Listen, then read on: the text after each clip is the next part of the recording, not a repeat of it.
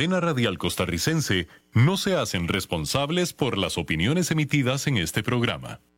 Es claro que estás escuchando un anuncio publicitario. Sin embargo, aquí están los hechos. De cualquier forma que se mida la calidad, el porcelanato es cuatro veces más resistente a la cerámica. Y si querés comprar porcelanato a precio de cerámica, solo hay una opción, y es Porcerámica, número uno en porcelanatos. Tiendas en Lindora y Coyol, porcerámica.com. Transcomer, puesto de bolsa de comercio, presenta a las 5 con Alberto Padilla.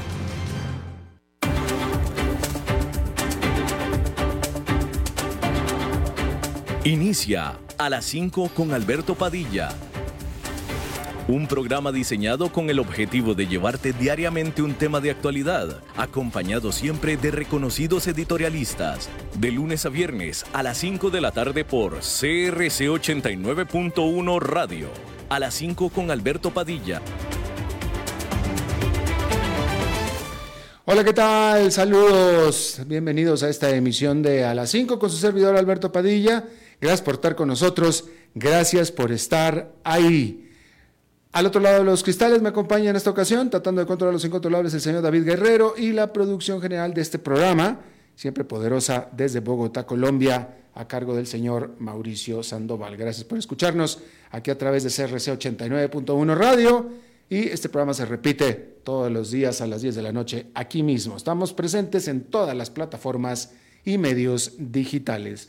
Vamos a comenzar rápidamente informándole que el presidente de Bielorrusia, Alexander Lukashenko, presidente por darle su título oficial, es un dictador, confirmó que Yevgeny Prigozhin, que es el líder del grupo mercenario Wagner, arribó a su país.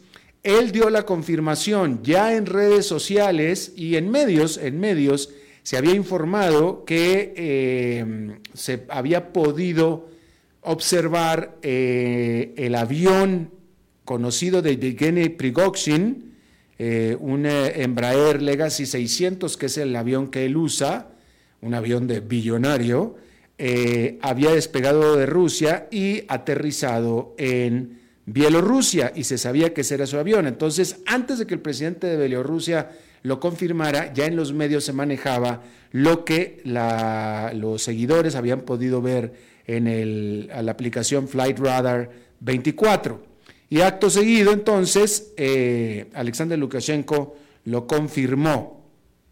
Lukashenko, quien, según la información que se tiene, ayudó a terminar con este motín que duró unas cuantas horas del grupo Wagner, dijo que los soldados, los mercenarios de este grupo, podrían, los que quisieran, de acuerdo a lo que supuestamente se les ofreció, ir a Bielorrusia.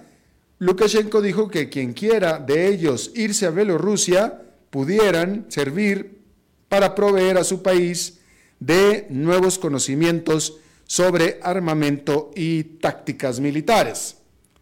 Mientras tanto, el presidente de Rusia, Vladimir Putin, dijo que su país le había pagado al grupo Wagner mil millones de dólares en el último año. Este lunes, Putin ofreció a los soldados del grupo Wagner las opciones de o continuar peleando bajo las órdenes del ejército ruso con contratos de trabajo a las órdenes del Ministerio de Defensa podrían regresar a sus casas, que quién sabe a qué se refiera con eso, porque todo el mundo sabe, y la información que se tenía, es que gran cantidad de ellos estaban en la cárcel y lo sacaron de la cárcel para pelear con el grupo mercenario Wagner. Pero la información que se tiene es que les ofreció regresar a la casa o unirse a Prigozhin en Bielorrusia. Así es que ahí lo tiene usted. Hay que decir que eh, Estados Unidos emitió sanciones a varias firmas, a varias empresas, ya sea propiedad de o afiliadas a Yevgeny Prigozhin. Dos de estas compañías son dos mineras, dos compañías mineras en la República Central Africana que de acuerdo al Departamento del Tesoro de los Estados Unidos financiaron o financian las operaciones del grupo Wagner en ese país y en otras partes también. Un ciudadano ruso que trabaja para el grupo Wagner en el país de Mali, en África, también fue sancionado por los Estados Unidos. El premier, no es cierto, el primer, el primer ministro de China, Li Qiang, en un discurso ante el Foro Económico Mundial, criticó los esfuerzos de algunas economías de Occidente de a lo que él llamó, eh, eh, bueno, usó un término en inglés, pero de los intentos de algunos países de Occidente de minimizar el riesgo de sus lazos económicos de sus países con China. A cambio de eso, o en cambio, Lee argumentó que las economías deberían de desarrollarse juntas. Hay que decir que después de la invasión de Rusia a Ucrania, particularmente Europa se ha vuelto mucho más cautelosa en su dependencia económica de países que considera geopolíticamente rivales. Y eso especialmente quiere decir de China. Hay que decir que misiles rusos cayeron sobre un restaurante que estaba abarrotado de gente en un área comercial de la ciudad de Kramatorsk, en el este de Ucrania. Ahí en ese ataque al menos cuatro personas resultaron muertas y por supuesto que docenas de heridos. Más temprano en esta jornada, las Naciones Unidas dijeron que en un reporte mencionaron que las fuerzas rusas ejecutaron a 77 civiles ucranianos entre el inicio de la invasión y mayo pasado y que 864 ucranianos fueron detenidos arbitrariamente por las fuerzas rusas. También dijo este reporte que las fuerzas ucranianas mantuvieron o retuvieron ilegalmente a 75 personas. No dice de dónde son estas personas, tendremos que presumir que son rusos. Pero eso fue lo que dijo.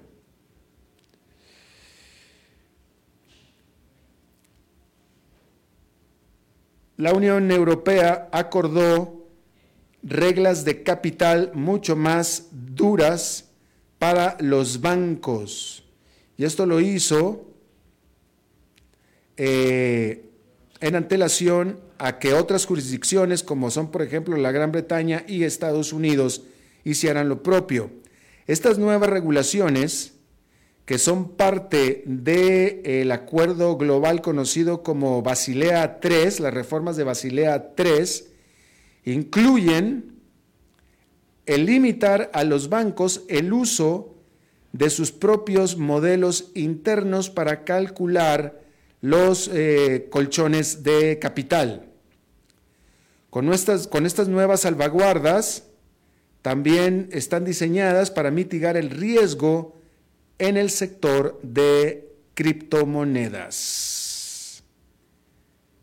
Ahí tiene usted ese asunto. bueno, eh, hablando otra vez o continuando hablando sobre Prigonshin, hay que decir que la realidad de las cosas, o sea, solamente contamos con la información que están dando el Kremlin y ahora también el dictador de Bielorrusia. Y para cualquiera que sigue estos asuntos, Kremlin y el dictador de Bielorrusia es exactamente lo mismo. Y hace mucho tiempo que el Kremlin perdió muchísima credibilidad. Y entre más vergonzoso sea el tema para el Kremlin, menos podemos creerle lo que nos dice. De tal manera que con todo este asunto de Prigozhin y lo que sucedió el fin de semana, cualquier cosa que diga el Kremlin Y por tanto, Lukashenko, el dictador de Bielorrusia, debemos todo tomarlo, no con un granito de sal, sino con todo un saco de sal. De tal manera que realmente, por más que digan e informen, la realidad es que se conoce muy poco y podemos confiar muy poco sobre el famoso acuerdo que se alcanzó el sábado y que dio por terminado este motín de muy corta duración de Yevgeny Prigozhin. ¿Sí? Hay que decir que este sábado, el 24 de junio, este comandante mercenario y su grupo, esos, y esta parte sí la sabemos, arrancaron hacia Moscú e iban a toda marcha, pero a 200 kilómetros de Moscú, a menos de dos horas de distancia, cambiaron de opinión y se detuvieron. En este acuerdo que supuestamente intermedió el dictador de Bielorrusia, Alexander Lukashenko, supuestamente Prigozhin se le prometió una salvaguarda y una amnistía para irse a Bielorrusia. Si acordaba a darle la vuelta a su columna arma, eh, armada con la que se dirigía en carretera hacia Moscú. El lunes, el presidente Vladimir Putin dijo que los soldados de Wagner que elijan no unirse a las Fuerzas Armadas rusas pudieran también irse a Bielorrusia. Eso es lo que dijo Vladimir Putin. De nuevo, desafortunadamente no podemos creer absolutamente nada que diga Vladimir Putin. Y por tanto entonces, lo que más hay en todo este asunto es confusión. Eh, sabemos, por cierto, que muy probablemente, efectivamente, Brigonshin está en Bielorrusia, puesto que su avión, lo que sí sabemos, por cierto, es que su avión voló de Rusia a Bielorrusia. Eso lo sabemos, por cierto, eso sí sabemos. Suponemos que él tenía que haber estado dentro de ese avión, porque era su avión. Entonces, y se había informado que iba a ir a Bielorrusia. Entonces, eso es lo que estamos pensando.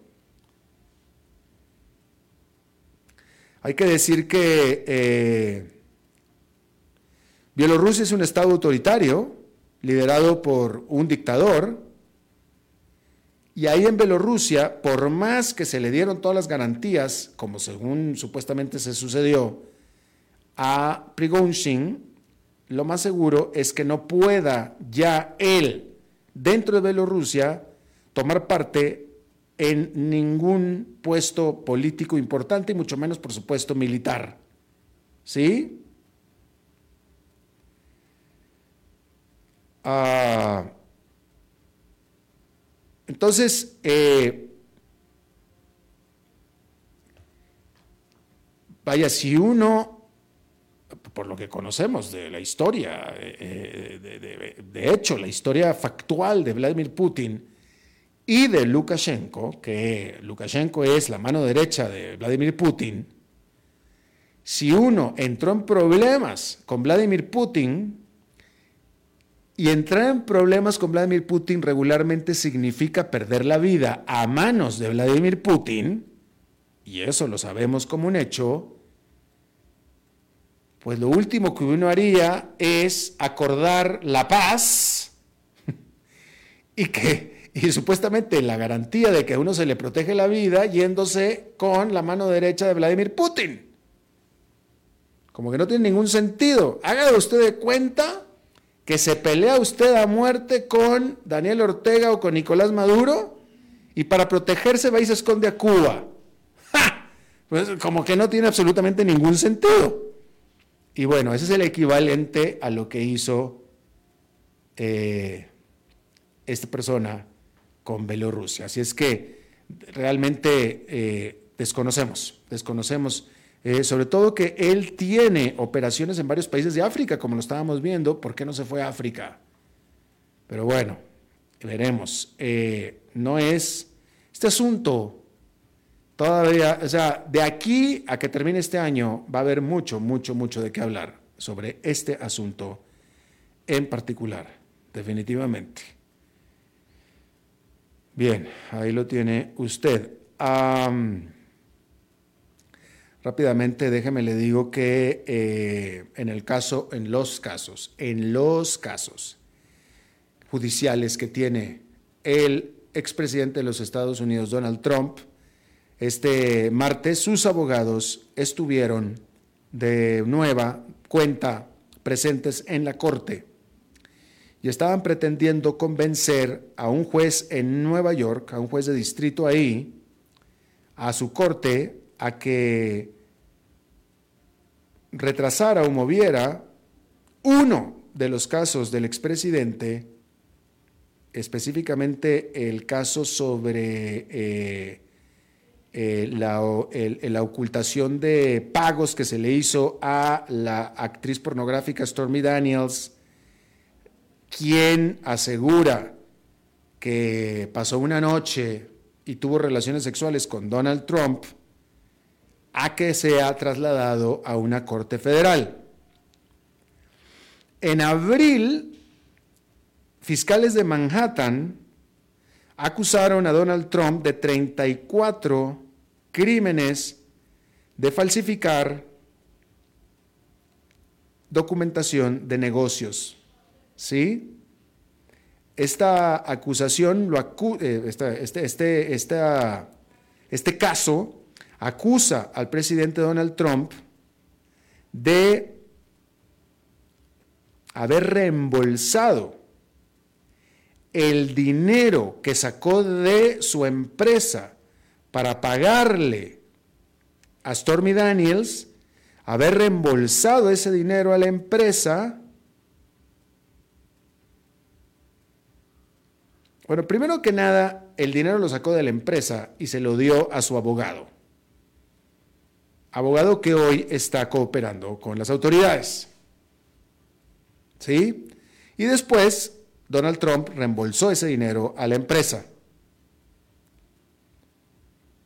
Eh, justo antes de las elecciones del 2016. Aquí el plan era que Stormy Daniels se quedara callada y no dijera absolutamente nada para eliminar ese posible problema, chisme, rumor, etcétera, de la campaña presidencial del 2016.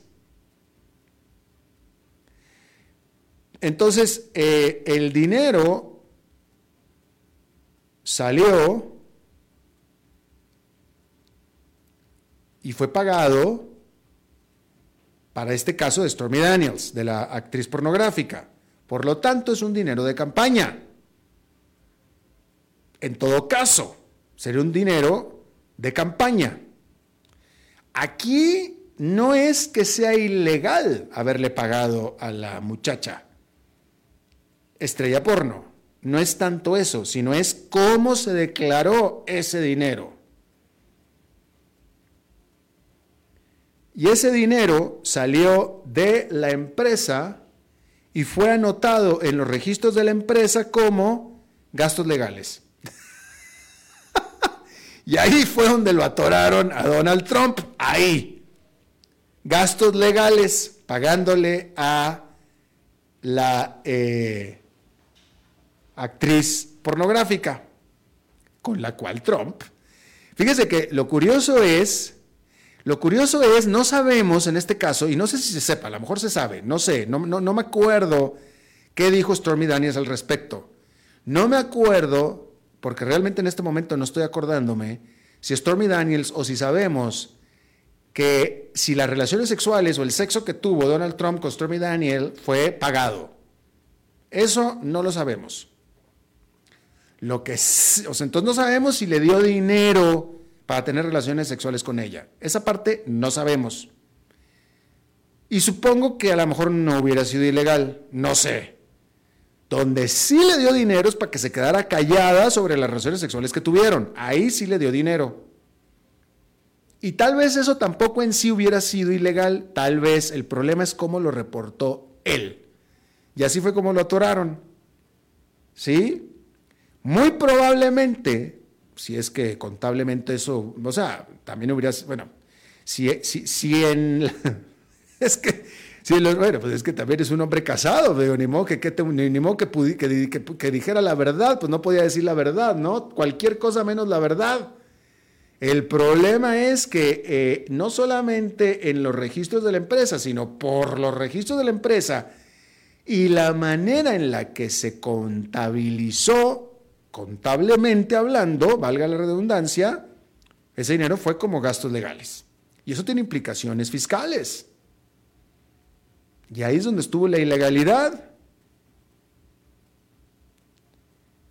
Eh, y entonces, Estábamos con que los abogados de Donald Trump están pretendiendo que el caso pase de una corte distrital de Manhattan a una corte federal, puesto que alegan que el famoso esquema este que le estoy tratando de explicar de cómo se manejó este pago y cómo se contabilizó,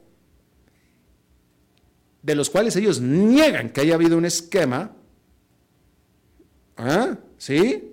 En todo caso, es lo que ellos alegan. En todo caso, viola las leyes federales y no las leyes estatales. Y eso porque el presidente Trump era un oficial federal y no un oficial estatal y por tanto debería de ser juzgado en una corte federal. Mire, por eso es que uno paga a los abogados, no uno, no. No, discúlpeme, no. Un pobre diablo como uno, no. Por eso es que Donald Trump gasta lo que está gastando en abogados, precisamente para que ellos sí, los abogados, hagan un esquema legal como este, tratando de encontrar hasta el último recoveco, resquicio de, de elemento legal con tal de favorecer a su cliente. Y todas estas cosas a Donald Trump le están costando millones y millones de dólares. ¿Sí? Ahora, ¿por qué lo está haciendo? ¿Cuál es la estrategia aquí? Bueno, si logran, o la estrategia es sacar el caso de Donald Trump de la esfera de Manhattan o de Nueva York, para poder aspirar, porque en Nueva York todos son demócratas, eso es lo que le quiero tratar de decir, en Nueva York todos son demócratas, la población es mayoritariamente demócrata. Donald Trump perdió en Nueva York, para que mejor me entienda. Por eso se fue a Florida a vivir. Si lo mandan a una corte federal, van a poder aspirar a tener un jurado al menos un poco más diverso. Eh, y, y de eso es lo que se trata, básicamente. Aparte de que también, por supuesto, este juicio probablemente también se fuera a retrasar.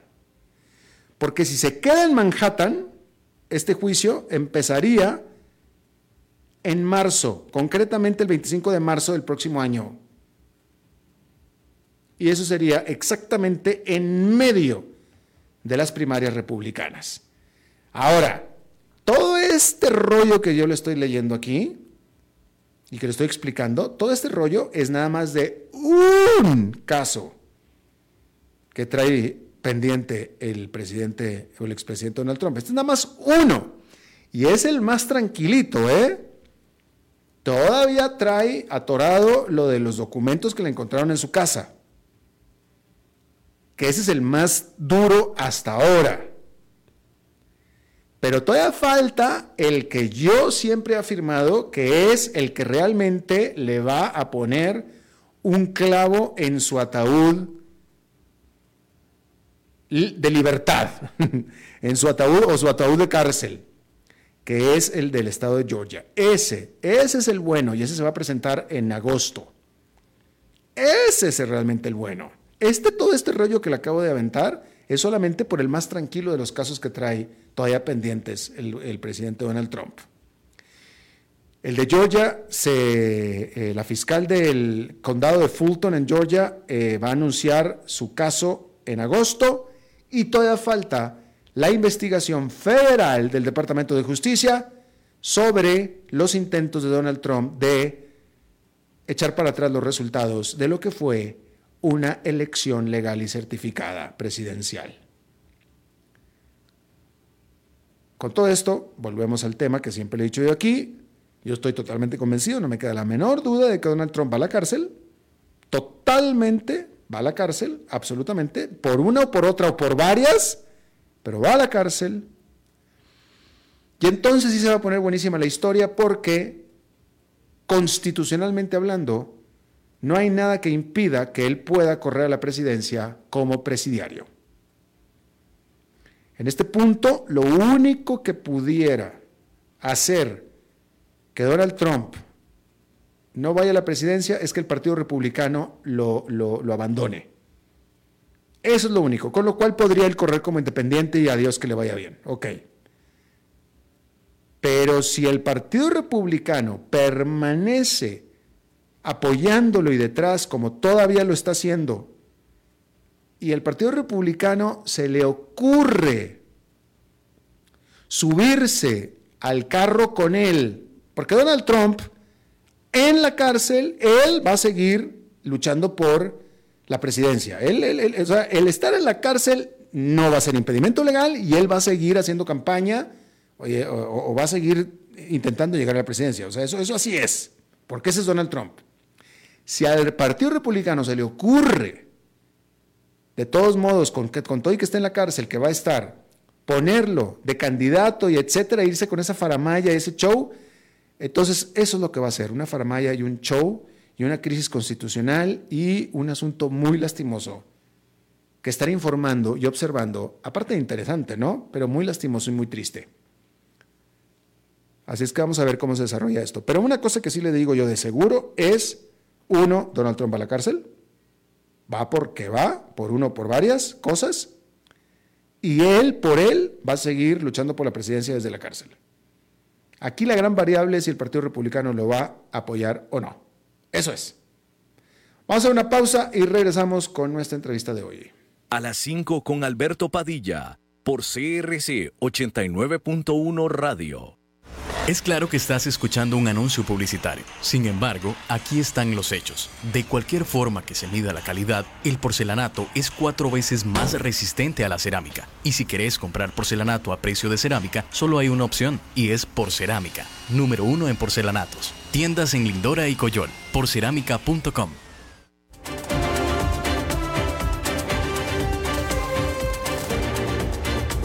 Seguimos escuchando a las 5 con Alberto Padilla.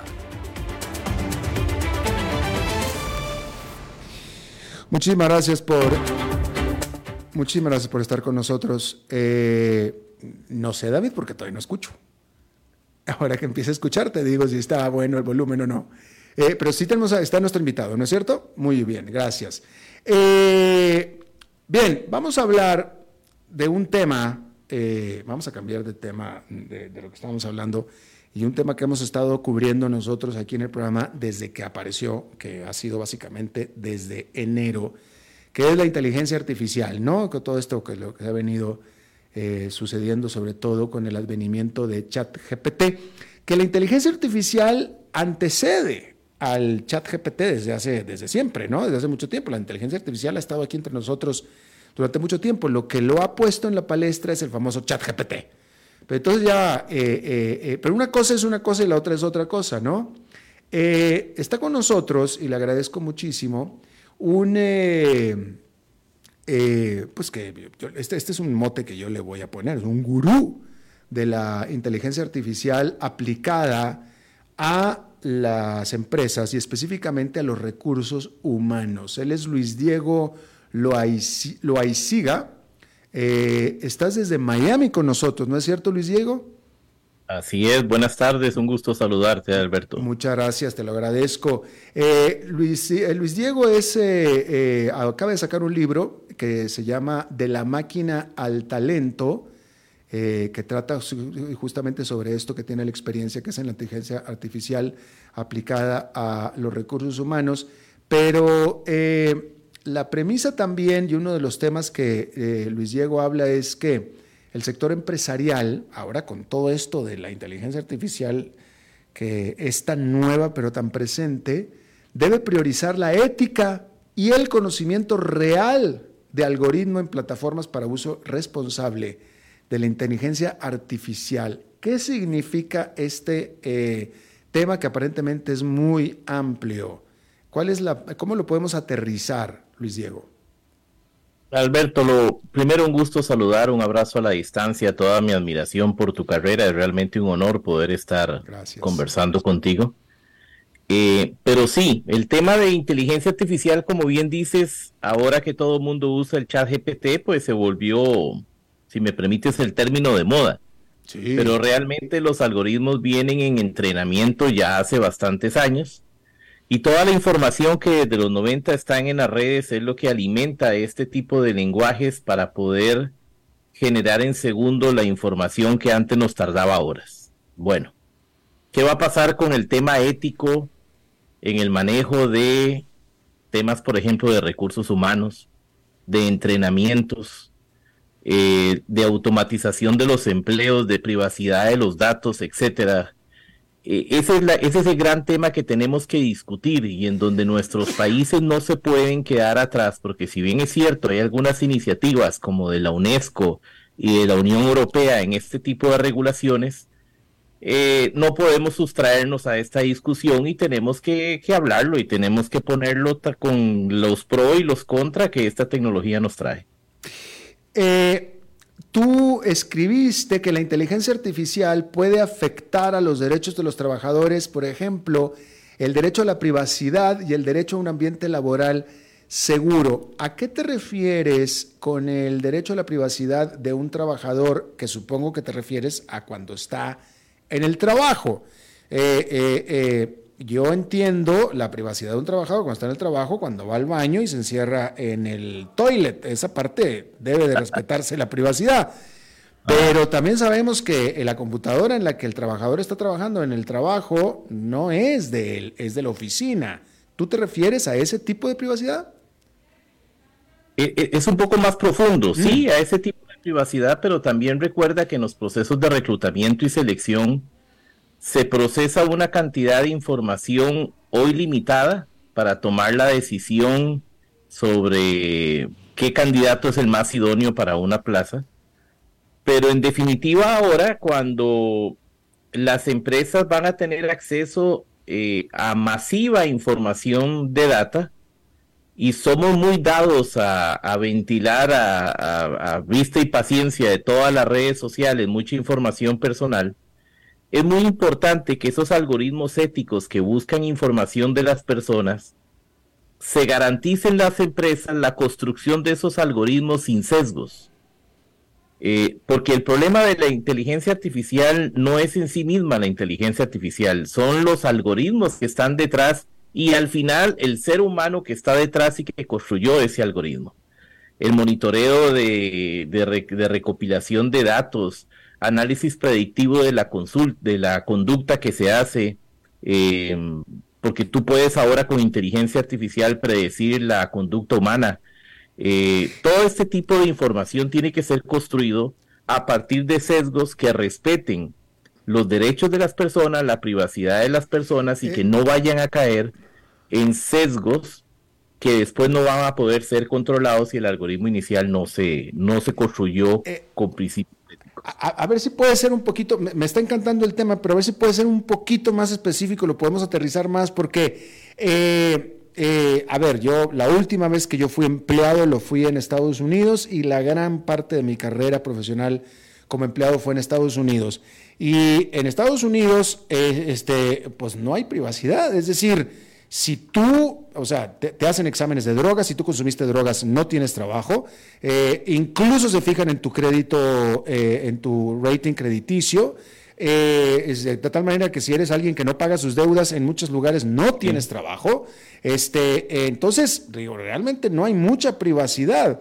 entonces, ¿a qué, nos estamos refiriendo aquí con eso? en América Latina allá en aquellos entonces, cuando yo vivía en América Latina, no había internet, pero te hacían las famosas pruebas psicométricas porque querían saber cómo piensas, querían saber tu conducta, tu personalidad, precisamente para saber si te podían contratar o no. Desde, desde el principio me parece que todo el proceso de empleabilidad es bien invasivo en la privacidad. Sí, y vamos a ver, pusiste dos ejemplos maravillosos aquí en los Estados Unidos, no solo el tema de, de, crédito y el tema de, eh, de si consume o no, se van a las bases de datos de eh, felonías, de cualquier tipo de delitos, sin, eh, ya sean solo advertencias o demás. Bueno, hay, gente, hay gente que, hay gente, por ejemplo, digo, por ejemplo, ¿no? Este, casos conocidos de gente que en su casa golpeó a su cónyuge y lo corren del trabajo. Sí. Y a ver, no estamos en, esta conversación afinando los temas de lo que es correcto o incorrecto, sino que lo que sí es cierto es que muchísimas personas se, han logrado mantener debajo del radar porque chocaste un vehículo, porque ibas distraído, que causaste un daño menor a una propiedad, eso queda ya aquí en los Estados Unidos en tu registro. Bueno, si las condiciones son las correctas, tú puedes llegar a un acuerdo y no caer en esos eh, listados. Pero lo que sí es cierto es que con la predicción, con los algoritmos predictivos, utilizando inteligencia artificial, las organizaciones pueden encontrar esas conductas sin que necesariamente estén en una base de datos a partir de escaneo de emociones de la persona. Aunque suene un poco a ciencia ficción, eso se está haciendo. Eh, en nuestros países todavía peor, porque imagínate las pruebas psicométricas, pero ¿dónde dejas el polígrafo? Que te amarran a una silla y te analizan las reacciones fisiológicas. Bueno, pues entonces ahora, con este tipo de tecnologías, le dan herramientas y, entiéndeme que no quiero satanizar la tecnología, todo lo contrario, soy un ferviente creyente que va a solucionar mucho de la competitividad de nuestras empresas, pero insisto en el tema ético, si no se hacen implementaciones éticas en las empresas, corremos el riesgo de que estas tecnologías sean tremendamente invasivas sin que necesariamente la persona que está en el proceso sepa que están siendo monitoreados eh, por este tipo de tecnologías. Hay que decirle a la persona a qué se está sometiendo, cómo se está evaluando sus conductas y a partir de ahí pues estamos ya en un partido claro, de reglas claras para que todo el mundo sepa a qué se somete. Luis Diego, pero ¿qué, te viene a la mente? Cuando tú estás hablando de esto y cuando escribiste esto, ¿qué te viene a la mente? Dame un ejemplo, evitar como qué. Bueno, te pongo el caso. Nosotros en la organización que tu servidor representa hace cinco años hicimos una, un, un desarrollo junto con el MIT, el Instituto de Tecnología de Jerusalén, para una, un desarrollo de una inteligencia artificial que conversa contigo y a partir de esa conversación genera una serie de mapas cerebrales para poder establecer los riesgos asociados a tu conducta. Pero todos y cada uno de los algoritmos que construyeron esa tecnología pasaron rigurosísimos procesos de análisis ético y en donde la persona se le, se le informa qué está pasando. Bien, si ese tipo de tecnologías, que cualquier persona la puede desarrollar, procesa data, por ejemplo, de tus conversaciones, de tus interacciones en redes sociales, conversaciones privadas, si tiene acceso a bases de datos en las que tú no has autorizado el proceso de tu información, organizaciones o entes pueden llegar a tener conocimiento que no necesariamente tú estás siendo informado. Hay monitoreos que, bueno, que la Unión Europea lo, lo clasifica en algunos, en, algunos, eh, en unos rangos. La Unión Europea nos habla de riesgo inaceptable, alto riesgo, limitado, mínimo. Y para ponerte un ejemplo, el riesgo inaceptable es el monitoreo en tiempo real de las personas.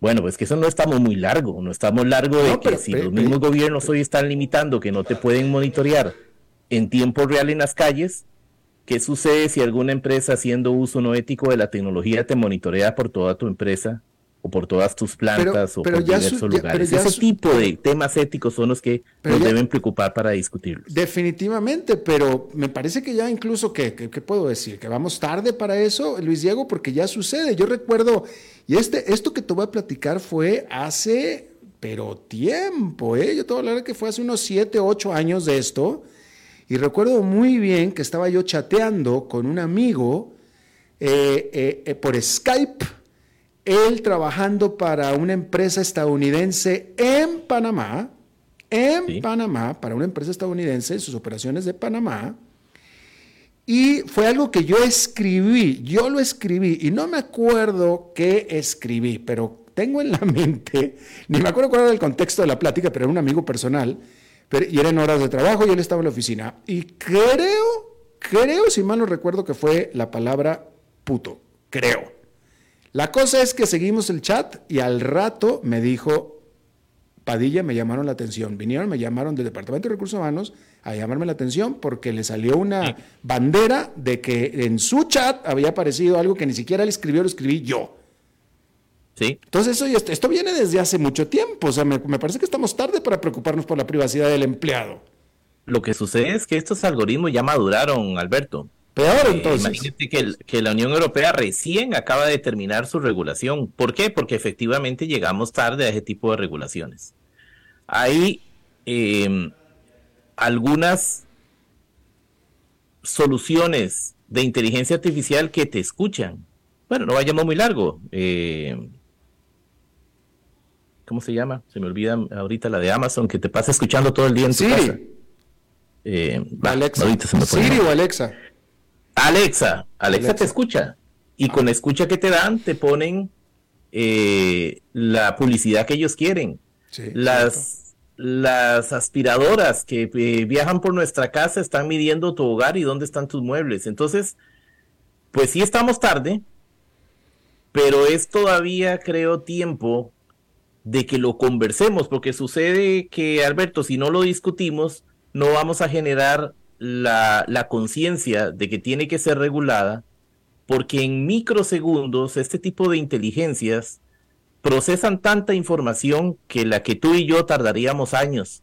Entonces sí se las trae. Y eso que en los próximos 10 años nos están ofreciendo una superinteligencia artificial, que esto que vemos hoy se va a quedar cortito. Ah, no, esa parte estamos totalmente de acuerdo. Eh, Luis Diego lo siga, ¿dónde te puede seguir la gente? Gracias. En LinkedIn me gusta discutir mucho de lo de este tema. Miles de personas tengo la bendición y la suerte que interactúan con tu servidor. Me encuentran como Luis Diego Loaiziga, L O A I C I G A. Y este, pues el libro está disponible en Amazon para quien tenga a bien que iniciemos la discusión y que conversemos. Ahí está, De la máquina al talento es el nombre del libro y el autor y nuestro invitado de hoy, Luis Diego Loaiziga. Te agradezco muchísimo hayas charlado con nosotros. Gracias a ti, un gran abrazo hasta mi hermosa tierra y espero que todo esté muy bien. Tú eres Tico. Cartago a mucha honra. Eso, muy bien, ok, perfecto, excelente. Estaba lindo tu país, te, te manda, te manda muchos saludos. Gracias. Hasta luego. Bien, vámonos directito a hablar de bienes raíces con nuestro experto en este tema, Eugenio Díaz. ¿Cómo estás, Eugenio? Hola Alberto, ¿qué tal? ¿Cómo te va? Muy buenas tardes a ti y a todo tu auditorio. Igualmente para ti, saludos. Gracias Alberto. Y bueno, les quiero comentar el día de hoy en esta sección del, del sector inmobiliario sobre la ciudad gobierno. La ciudad gobierno que dice el actual gobierno que será un ejemplo de renovación urbana en el país. Así es que, entrándole al tema de esta ciudad gobierno que quiere desarrollar el gobierno actual, estamos hablando que ellos consideran una, les voy a dar varios datos para que sepa la población que no ha oído hablar de esto. La ciudad gobierno es un proyecto que quieren ayudar a convertir una renovación urbana en el centro de San José. Este proyecto tienen contemplado que transformará aprox- aproximadamente cuatro manzanas de, de esa, de, la, de la capital y las quieren dotar de espacios atractivos donde además de oficinas de gobierno haya comercio y que pueda ser un, espacio de repoblamiento habitacional. Esto que quieren lograr, pues reactivar la, la, la economía de esa zona del, del, centro de San José, donde haya también mejoras en seguridad ciudadana y una movilidad más eficiente en el sector. Todo esto te lo platico, estimado Alberto, porque ellos lo quieren hacer, como lo dije, en cuatro manzanas, y esto está dentro de la zona sur del centro de San José. Esa es la, nueva vida que le quieren dar a esa, a esa parte del centro de San José, y donde están eh, ellos planteando una construcción de aproximadamente 178 mil metros cuadrados de construcción, insisto. Bueno, esta ciudad gobierno que quiere hacer la administración Chávez Robles, es eh, hacer un proyecto mixto de coexistencia de oficinas de, instituciones públicas, pero como les dije, también con comercio y espacio público y eventualmente algo de vivienda donde pueda vivir por ahí cerca la gente que, que trabaja. Todo esto lo digo porque eh, lo indicó realmente doña Jessica Martínez, la presidenta ejecutiva del IMBU. Bueno, todos estos beneficios que quiere hacer el gobierno en esta zona de la capital, con la llamada ciudad gobierno, los quieren ellos eh, financiar mediante el Banco Centroamericano de Integración Económica. Y ellos lo quieren hacer en tres etapas, estimado Alberto. Así es como lo anunciaron y sobre el proyecto en estas tres etapas, donde la primera fase, por llamarle así, quieren desarrollar los primeros cuatro edificios. Y se trata de un complejo con un área de construcción, como les digo, en total de 178 mil metros cuadrados, donde eh, en ellos, ah, ellos tratan de quitarse alquileres en oficinas actuales de gobierno y quieren, de acuerdo a este programa, dejar de pagar cerca de 23,5 millones en esos alquileres que paga el gobierno actualmente. Es decir, es una inversión que hace el gobierno en la capital para después ahorrar en alquileres, lo cual me parece muy bien, me parece muy bien debido a que se puede eh, eh, tener en un solo sector la, la, mayor cantidad o la gran mayoría de oficinas de gobierno y donde la gente sepa que si quiere hacer un trámite, pues tendrá que ir ahí. Bueno, esta primera fase el proyecto lo desarrollan con esa alianza entre el Gobierno de la República y el Banco Centroamericano de Integración Económica. En un principio tienen pensado brindar esa cooperación no reembolsable para todos los estudios de viabilidad financiera y urbanística, eh, tomando en consideración las propuestas existentes, de acuerdo a lo que dice el gobierno. La segunda fase la ponen ellos consistente en la construcción de los edificios de entre 15 y 21 pisos cada uno de estos edificios. Y se iniciaría en terrenos donde actualmente hacen las pruebas para la licencia de conducir en San José. Allí es donde quieren empezar este proyecto, seguido de algunas otras eh, cuadras, propiedad del Estado, según este plan maestro que presentaron. Y la tercera fase y última, una vez finalizada la construcción de los edificios, ellos quieren entonces ya comenzar con el traslado del personal y la colocación de los diferentes servicios, además de sus oficinas de gobierno, diferentes servicios en venta o alquiler para usos comerciales y de servicios. Eso es, en pocas palabras y en estos cinco minutos explicado, lo que es la ciudad gobierno que tiene planeado eh, comenzar a construir esta administración. Déjame te pregunto, eh, Eugenio, tú que eres experto en eso, eh, ¿Tiene sentido eh, en, cuanto a bienes raíces? Porque estaba, me estaba, estaba reflexionando, en uno de tus comentarios tú hablabas de que justamente la zona centro de la capital de Costa Rica es la más cara en términos de alquileres comerciales, cosa que me pareció rarísima, pero en fin, eh, tú, tú, dijiste eso, que la zona centro es la, más cara. Y es ahí donde está precisamente pagando alquiler el gobierno central de Costa Rica. Pregunta, ¿Será opción, tú crees, o una buena alternativa buscarse simplemente en lugar de la ciudad gobierno alquileres más baratos en lugares donde haya sobreoferta de espacios de oficinas, por ejemplo? ¿Existe algo así? Bueno, mi punto de vista y respondiendo a tu pregunta, Alberto, es que la inversión que quiere hacer el gobierno en, la, en esta ciudad gobierno me parece algo, algo bueno, algo, algo que realmente a la larga es decir, a un largo plazo, le va a traer ahorros eh, significativos al gobierno, porque esto si lo convertimos, digamos, a algo micro, como por ejemplo una familia, es como decir, voy a estar pagando alquiler toda la vida o mejor de una vez compro mi casa y dejo de pagar alquiler. Claro, voy a ir pagándolo con un crédito, pero algún día será mío y dejaré de pagar alquiler y crédito.